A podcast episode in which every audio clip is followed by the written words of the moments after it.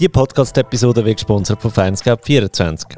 Die Plattform für den digitalen Vergleich und Abschluss von Autoversicherungen und Privatkredit. Exklusive Angebote, voll transparent und jederzeit kostenlos. Auf findscape24.ch. Hallo, ich bin der Finanzfabio und wir reden über Geld und zwar heute wieder einmal mit dem Pascal Hügli. Pascal, schön hast du den Weg wieder nach Lenzburg gefunden, direkt aus Bali, gell, wenn ich das richtig verstanden habe. Ja, genau. Ähm, wir sind da, weil du später hast noch einen, einen Vortrag hier in Lenzburg, gell? Und ich dachte, ja, kommst doch mal vorbei, oder? Und blablabla, schon, schon haben wir einen Kopfhörer an, also zumindest du, ich muss sie noch schnell anlegen. Und äh, reden wieder mal über Bitcoin, gell? Ja, genau, sehr gut. Wie geht's dir? Ja, super, ja. Ja, wie gesagt, gerade zurückgekommen von den Ferien. Wirklich, endlich wieder mache ich eine Ferien machen. Ja. Ja. Und äh, ja, es war super. Gewesen. Sonne genommen. Ich habe zwar gehört, in der Schweiz war es auch recht gut gewesen, vom Wetter her, so für den Oktober. Nein, das war der, der krasseste Oktober ever. ich habe ja ja. im, im Oktober Geburtstag. Wegen dem weiss ich so ziemlich genau, seit meiner Kindheit, wie das Wetter so ist am, am 4. Oktober um das umeinander. ja.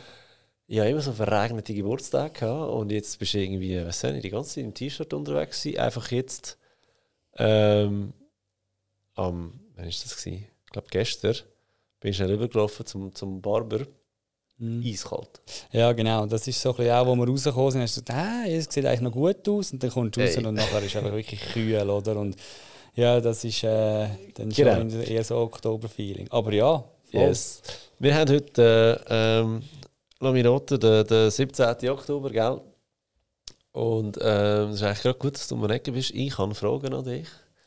Ähm, das eine hat auch ein bisschen mit deiner neuen Tätigkeit zu tun. Und das andere ist, ähm, gestern ist das Gerücht raus, der Bitcoin Spot ETF von ähm, BlackRock ist bewilligt worden.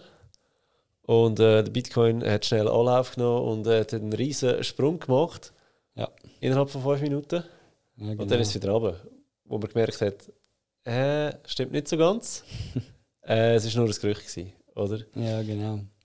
Und ich denke so, what the fuck, wenn ein Gerücht so, so äh, Power hat, oder was passiert denn, wenn der sich wirklich bewilligt ist und es nicht nach fünf Minuten heisst, äh, falscher Alarm. Ja, ja, genau, ja, das ist so. Es ist recht spannend gewesen, ja, genau. Cointelegraph ist äh, ja das, das Medium gewesen, das das geleakt hat, oder die Information. Und viele haben nachher darüber äh, spekuliert, ja, das könnte irgendwie ein Intern gewesen sein, oder, wo dort äh, äh, eigentlich Millionen gemacht hat. ja, oder? irgendwie sich eben positioniert hat, genau. Und es ist wirklich so gewesen, sie haben sich jetzt auch mittlerweile entschuldigt und gesagt, ja, eben, das sei wirklich Fake News gewesen, was sie da aufgenommen haben von irgendjemand anderem im Telegram-Chat oder wo gesagt hat, im Bloomberg Terminal sagt das schon bestätigt, oder, dass jetzt der ETF genehmigt wurde, sei. Und äh, wie du gesagt hast, hat irgendwie 10% innerhalb von ein paar wenigen Minuten gemacht. Oder? Spannend an dieser Sache ist ja eigentlich, dass das genau eigentlich, wie so ein ironischerweise, ähm, zeigt, warum die SEC, also die Aufsichtsbehörde der USA, eben noch gegen die Genehmigung von dem ETF ist. Weil sie sagen, Problematik, also sie gehen davon aus, dass im Bitcoin-Markt wir eben immer noch dort sind, dass, dass eigentlich vereinzelte Player eben den Markt zu stark können manipulieren mit solchen Informationen. Und wenn du jetzt das gestern gut. gesehen hast, Also ich meine, das spielt ja keine Rolle, äh, ob jetzt das Bitcoin ist oder, oder eine Aktie. Wenn ein institutioneller Player in einen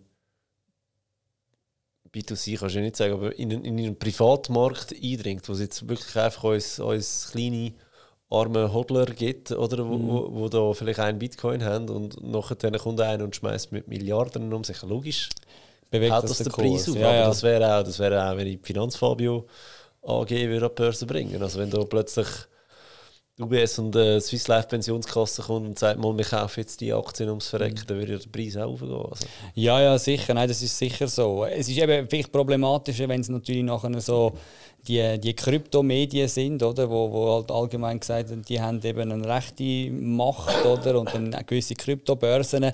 Aber das ist halt einfach wie, viele haben gesagt, ja, das hat gerade das ironischerweise bewiesen, was die SEC immer sagt, oder? dass da eigentlich in dem Sinne mit einfachen äh, Tweets über so eine Plattform wie X, oder? eigentlich in dem Sinne der Preis so stark kann, kann angetrieben werden. Und äh, eben und darum, wenn sie nach wie vor an dem arbeiten, dass man eigentlich eben dass die Sachen wegbekommt, was ich für ein bisschen illusorisch halte, wie du sagst. Also das wird nie ganz verschwinden, oder? Ja.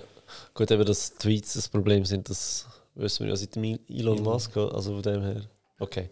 Ja, ja.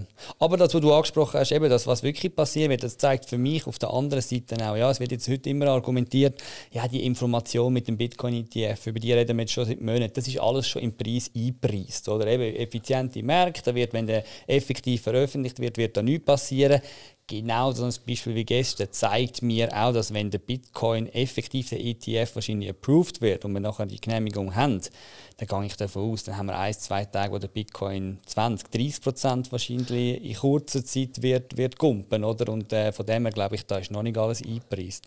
Mittel- bis langfristig ist dann wieder eine andere Frage, oder? aber kurzfristig ja, sicher nicht. Aber weißt du, das Dunkel momentan bei mir, das ist, ja, es ist eine mega Seitwärtsbewegung. Und das haben wir auch an der Börse sonst. Also es ist ja nicht nur Bitcoin, es ist ja stinklangweilig momentan da draußen. Äh, von dem her, ja. Also ich habe das Gefühl, der Preis wird ein bisschen runtergehalten, sogar aktuell. Mm. Würde ja auch Sinn machen, wenn dann die grossen Player kommen, die wollen ja mehr als nur einen Bitcoin kaufen, dass die einen günstigen Preis wollen, oder? Ja, klar, eben. Ich meine, das, das ist sicher, ja, über das wird immer spekuliert, oder, dass der Preis tief gehalten wird. Eben, du hast die Marktsituation angesprochen, die allgemein nicht so gut ist und auch der Bitcoin, der ja sehr stark auf Zentralbankpolitik reagiert. Eben dort haben wir auch noch wirklich nicht Veränderungen gesehen, dass jetzt da der Bitcoin wegen dem wieder würde irgendwelche Sprünge machen Aber ja, es ist sicher so, weil andersrum ist eben gestern gewesen, auch bei CNBC ist der Larry Fink, der CEO, eben per Zufall auch noch gerade irgendwie vor der Kamera gestanden und er hat den Preis... Also das ist der CEO, der von, CEO BlackRock. von BlackRock. Genau, ja. er hat den Preisansprung nachher mit dem gerechtfertigt oder auf das zurückgeführt, dass er sagt, eben Bitcoin kommt, wird auch immer mehr zum äh, Makroasset, wo, wo sicherheitsbewusste Investoren anlockt. Oder ob jetzt das erste effektiv der Fall war, wissen wir nicht. Aber dass er das sagt, ist eigentlich auch so sehr, sehr spannend. Oder? In dem, dass er sagt, wir haben jetzt momentan die unsichere Lage, wir haben die Terrorakt, all die Sachen, die wir momentan sehen, oder? und die Leute suchen nach sicheren Anlagen. Das hat er gestern gesagt. Und dass er über Bitcoin so denkt, ist auch schon eine rechte Veränderung gegenüber, äh, ich sage jetzt mal, zwei, drei Jahren äh, zurück. Ja, gut, oder? Aber weißt du, mit dem Wissen, er will einen er will einen Bitcoin-ETF rausbringen selber. Äh, ja, was soll das anders sagen? sagen also, ja, genau. das ja, logisch. Ist auf der Hand, also, was er da muss sagen. Genau. Also, da habe ich jetzt nicht so viel gegeben. Nein, würde ich, auch nicht, würde ich auch nicht. Aber es zeigt einfach eben, dass, dass in dem Sinn in den Köpfen dieser Leute ist der Shift passiert. Ob jetzt der Shift fundamental ist, das weiß ich auch nicht. Es hat sicher damit ja. zu tun, vielleicht eher, aber dass es eben einfach sagt, wir haben jetzt bald das Produkt und wir werden davon profitieren, ja. wenn die Leute unser Produkt kaufen. Aber eben einfach, äh, wenn man jetzt die Realität anschaut, es haben immer mehr Indizien, dass, dass die Leute positiv sind dieser Sache gegenüber, ja. aus welchen Gründen auch immer. Und das weist darauf hin, dass es so ein Bitcoin-ETF, eben das ist nicht ein If, sondern ein Wenn im Englisch. Also irgendwann muss das kommen, oder? Genau. Und was ich auch noch spannend finde, also in dem Punkt, ähm, Bitcoin gewinnt an Seriosität oder plötzlich wird es auch ein, Thema bei den US-Wahlen, oder? Mhm. Das finde ich auch noch so geil, dass, dass wir jetzt sehr viel über das wird diskutieren und ich hoffe, dort wird gute Aufklärungsarbeit gerade betrieben in dem Moment, weil das würde ja auch dienen, dass Massen adaptieren, oder? Ja, genau. Ja, das ist sicher so. Das ist spannend, dass jetzt eigentlich mehrere so in dem Sinne Präsidentschaftskandidaten sich für Bitcoin ausgesprochen haben, oder? Und in dem Sinne, dass ja, das sonst so sehr politisch neutrale Asset, sage ich jetzt mal, jetzt plötzlich auch im politischen Wahlkampf in den USA eine Rolle ja. spielt. Aber ja, ich glaube, das ist halt auch etwas, um nachher eben auf Stimmenfang zu gehen, Leute zu mobilisieren, ob die Leute das dann effektiv auch so meinen. Wir wissen es nicht, aber ja, es ist einfach spannend, dass es ein Teil von, der, von dem Diskurs ist. Ja, ja. ja cool wäre ja, wenn sie den, den Shitcoin von einem US-Dollar endlich mal an einen Bitcoin würden binden, weißt du, Bitcoin-Preis. Das wäre Musik, oder? Okay. Wird wahrscheinlich kommen, aber ja, genau, ist auch vorgeschlagen worden von meiner, von meiner Präsidentschaft. Ja, das habe ich, das habe ich jetzt noch Mal gefunden, ja. Ja, ja, genau. Ähm, anderes Thema, du hast äh, neue Tätigkeit, aber würde ich ja nicht nennen, aber du tust äh, studieren oder du, du bist am Analysieren Portfoliotheorie, wenn man in ein klassisches Portfolio, sage jetzt mal mit, mit ein bisschen Aktien und Obligationen und so weiter, obwohl ich nicht so Fan bin von Obligationen, ähm, 1 bis 5% Bitcoin würde beimischen. Finde ich mega spannend. Ist eine, ist eine Frage, die mich als Finanzplaner schon lange plagt, was, was das für Auswirkungen könnte haben. Könntest du uns doch etwas erzählen? Ja, sicher. Also ja, es ist, es ist kein neuer Arbeitgeber in dem Sinn, aber ich kann sagen, ich bin jetzt in dem Sinn als externer Mitarbeiter äh, in einem Mandat beschäftigt bei der Merki Baumann. Also das ist da die traditionelle Bank, wo ja schon seit drei, vier, fünf Jahren sind schon, ähm, wo sie sich diesen Kryptoassets und Bitcoin eigentlich zugewendet haben. Ja, genau. Und in dem Zusammenhang ähm, sind wir jetzt eigentlich dran, versuchen, die ganze Welt zu professionalisieren. Das bedeutet auch, dass wir sagen, wir müssen irgendwelche Bewertungsraster, Bewertungsmodelle haben, um, um an die Kryptoassets anzugehen, sei das Bitcoin, sei das noch darüber hinausgehend, oder? Damit wir das einfach können professionalisieren und mehr und mehr auch in die, sage jetzt mal, traditionelle Welt können, können eingliedern, oder? Weil das ist ja heute genau das Problem, dass man einfach schon gar nicht weiß, wie, wie geht man das an, im Gegensatz zu einer Aktie oder eben einer Obligation, die du jetzt genannt hast, wo man gewisse Modelle hat, wo man einfach weiß, ja. Äh, anhand von dem kann man versuchen, das irgendwie festzumachen. Und das versuchen wir jetzt eigentlich so ein bisschen äh, in dem, die nächsten Monate bis Jahr wahrscheinlich zu ermitteln. Ich denke, das wird auch immer mehr kommen. Wir sehen andere Banken, die genau auch hinter verschlossenen Türen äh, an diesen Sachen herumforschen. Oder? Und ja, in dem Zusammenhang sind wir eigentlich dran, so ein zu überlegen, eben auch den Kunden gegenüber, was, was ist ein guter Approach. Und wie du schon gesagt hast, jetzt von Merki Baumann her weiss ich, dort sind es so die 2 bis 3 Prozent wo man eigentlich vorschlägt, wo man sagt, hey, eben eine Allokation in Bitcoin jetzt zusätzlich zum traditionellen Portfolio, das man hat, macht durchaus Sinn. Wenn man dann nachher noch risikofreudiger ist, kann man irgendwie auch darüber hinausgehen. Also es kann auch mal bis zu 10% gehen, oder? Das muss man dann halt ja. einfach in dem Sinn, eben in dem individuellen Gespräch ermitteln. Aber ich meine, das, das sehe ich mehr und mehr und das wird eben auch mehr und mehr kommen mit den Banken, die jetzt da alle aufkumpen und dann das Custody anbieten, also dass man die Verwahrung ja. bei der Bank selber machen und irgendwann wird das auch in Anlage äh, Horizont mit aufgenommen oder ins Universum. Das ist noch nicht ganz so weit, äh, weil es eben bei ein, zwei Sachen noch ein bisschen, sag jetzt mal, an denen mangelt es noch, aber das kommt, kommt, ja. ja. Ist das ZKB gewesen, oder das letzte äh, Zuger Kantonalbank? Ja, genau. Zuger ja. Kantonalbank, genau, genau. das gemeldet hat. Dass sie jetzt da auch mitmachen, oder? Ja, genau. Ja, die haben das auch verlauten. Da. Eben Postfinanz hat es ja schon gesagt. Äh, es gibt andere Banken, die wo da mit dabei sind, eben die ganze ETF-Diskussion, das geht alles in das rein. Und ja, ich meine, es fängt ein bisschen dort an, dass man äh, zum Beispiel jetzt auch gerade bei einer Merki Baumann darüber nachdenkt, dass man sagt, hey, der Bitcoin, vielleicht nehmen wir den sogar in unsere Makrodiskussionen ein. Oder? Weil ich meine, bei einer Bank hast du heute natürlich eigentlich sozusagen ein Team oder, äh, von all diesen Investment Manager und dann hast du oben drauf den CIO, also den Chief Investment Officer, oder? und der, der, der leitet dann zusammen mit seinen Leuten eigentlich so ein bisschen die Hausmeinung äh, fest, äh, wo gehen wir jetzt als Bank Bank eigentlich an, oder? Und heute hast du dort Aktien, du hast Obligationen, du hast vielleicht noch Rohstoff und, und mal Edelmetall, wo du diskutierst, oder? Ja. Und Immobilien ist teils vielleicht auch noch so ein, ein Teil davon, oder? Und dann kommt man ja zuerst im Gremium zusammen, eigentlich aus der Vogelperspektive, diskutiert dann, ähm, okay, äh, tut man jetzt überallozieren in Aktien, Obligationen eher nicht, oder? Und dann am Schluss kommt eben die Hausmeinung zustande. Und dort ist heute Krypto oder Bitcoin noch kein Thema.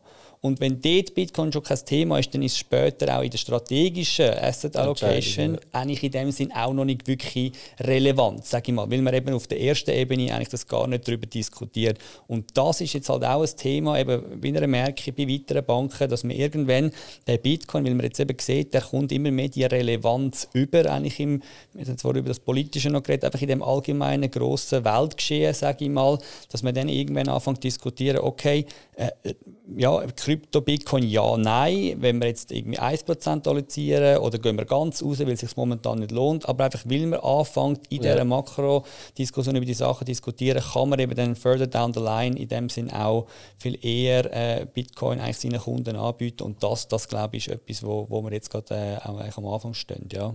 Kannst du uns schon ein bisschen verraten, sagen wir, du hast eben ein klassisches Portfolio und du mischst, mischst jetzt mal 1% reinen Bitcoin rein was das für Auswirkungen kann haben. Ja, also ich meine, eben, das ist natürlich spannend. Das, das sagen wir jetzt in dem Zusammenhang auch immer die 1%. Oder eben. Und dann nachher dort vermerkt man nach wie vor, eben, der Totalverlust ist möglich. Das ist bei diesen Kryptoassets. Also von dem Aber eben, heute noch jetzt ausgehen. in Relationen, oder? 1%. Ja. Ähm, jetzt gehst du davon aus, äh, einer pensioniert, äh, hat schon ein bisschen Vermögen, bringt noch eine halbe Kiste PK, reden wir von einer Million. 1% sind 10'000 Franken. Genau, ja. Totalverlust von, von von 1% wärst immer noch bei 990'000, oder? Das ist verkraftbar. Scheiße, doof, aber verkraftbar. Klar. Mhm die andere Richtung ist ja spannend. Weißt du, welche Überperformance das kannst erreichen im, im Vergleich zum klassischen Portfolio, das du vorher gehabt hast. Ja, genau. Ja, eben. Und das ist, genau wie du sagst, das ist eigentlich noch spannend. Also das eine ist sicher etwas, eben, das musst du vermerkt haben. Aber ich würde auch sagen, das, das muss eigentlich vernachlässigbar sein, vor allem wenn man es dann ein bisschen verstanden hat, oder? Und man jetzt sagt, okay, doch, der Bitcoin, das, das könnte Zukunft sein. Dann nachher eben hat man natürlich gegen Ufer schon das Potenzial. Und dort, äh, glaube ich schon, ja, dort ist äh, Bitcoin natürlich nach wie vor spannend, oder? Und man hat die Chancen auf die, auf die Über Rendite im Portfolio rein. Das zeigen ja nachher eigentlich auch, sag jetzt mal, die, die Kennzahlen, die man so aus dieser Portfoliotheorie äh, sieht oder, oder kennt, oder? Ohne jetzt da irgendwelche zu starkes Name-Dropping zu machen, ins Detail zu gehen. Es gibt ja das sogenannte Sharp Ratio. Also das ja. ist so ein das Maß, wo du eigentlich versuchst, die Rendite, die etwas generiert, ins Verhältnis zu setzen zu der Volatilität. Weil das ist ja immer wichtig. Also es kann etwas eine riesige Rendite haben, wenn es aber extrem volatil ist äh, und sich das eigentlich wie aufhebt, dann, dann Also wie Bitcoin. ja, genau. Aber bei Bitcoin ist es eben spannend, dass man eigentlich jetzt aufgrund von dem, von dem Sharp Ratio kann ausmachen kann, dass das eben eigentlich sehr positiv über 1 liegt. Und das muss man jetzt einfach wie nehmen. Also wenn etwas über 1 liegt, dann kann man eigentlich sagen, dass die Rendite äh, die Volatilität mehr als Wett macht. Oder? Und, und ja. das sehen wir eigentlich bei Bitcoin, dass das nach wie vor sehr stark der Fall ist. Und durch das, wenn man das eigentlich nachher eben eigentlich mit einem traditionellen Portfolio beimischt, kann man das, das gesamte Sharp Ratio von dem gesamten Portfolio eben auch verbessern oder? Und, und eigentlich erhöhen. Und dann hat das zur Folge, dass man muss sagen, netto gesehen ist Bitcoin eigentlich einem, traditionellen Portfolio zuträglich und äh, darum, darum in dem Sinne zu empfehlen. Oder? Und man hat die Chance auf die, auf die Mehrrendite. Ich meine, ein Beispiel war einfach wirklich dort Corona, gewesen, oder? dass man sagt, ja, Bitcoin ist im März, äh, wo Corona ausgebrochen ist, ja auch extrem stark oben runtergefallen, wie alles andere auch. Mhm.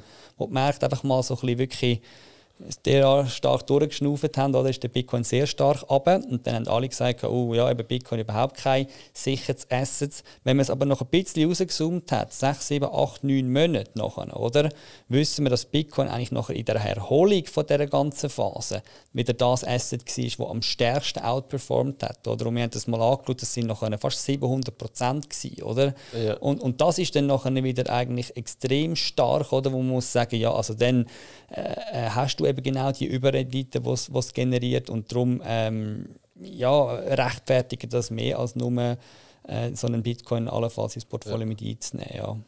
Also sicher auch etwas, wo man darf, äh, darüber nachdenken dass man, egal welches Alter oder das man ist, aber ein bisschen Bitcoin würde auch äh, nicht schaden. Hey.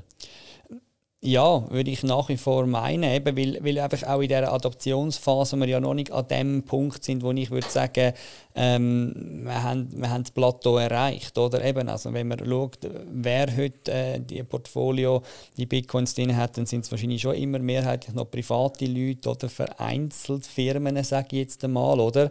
Äh, und Institutionen wahrscheinlich auch noch nicht. Eben, es ist noch nicht wirklich Teil von so strategischen Asset Allocations und wenn das eigentlich kommt, eben durch die Entwicklung, die wir jetzt sehen bei den Banken, bei den Leuten, die sich äh, wo genau die Gedanken machen, die wir jetzt auch machen, oder wie kann man das eigentlich einordnen in die traditionelle Welt und es dann eigentlich mit, mit einbeziehen, dann nachher wird das nochmal zum Schub führen und ein ETF glaube ich auch, das wäre auch nochmal etwas, obwohl man heute ja eigentlich auch als Institution wahrscheinlich schon in Bitcoin rein kann, oder? Aber ich meine, das würde dem einfach nochmal eine neue Legitimität geben. Es ist vor allem das, oder? Und, und dann äh, das weiter vorantreiben. Darum glaube ich, also, ja, es schadet nicht, dass das Prozent reinzunehmen. Gerade bei einem Bitcoin, und das ist für uns auch recht wichtig, was ich jetzt gesehen habe bei der Merki, dass man halt sagt, ähm, man muss ein liquides Asset haben. Weil was wichtig ist, dass man auch jederzeit rein und raus kann. Dass, wenn ja. es eben Phasen gibt, und bei Bitcoin gibt es die Phasen sehr stark, dass man sagt, momentan ist es vielleicht nicht so lukrativ, äh, dabei zu sein, oder?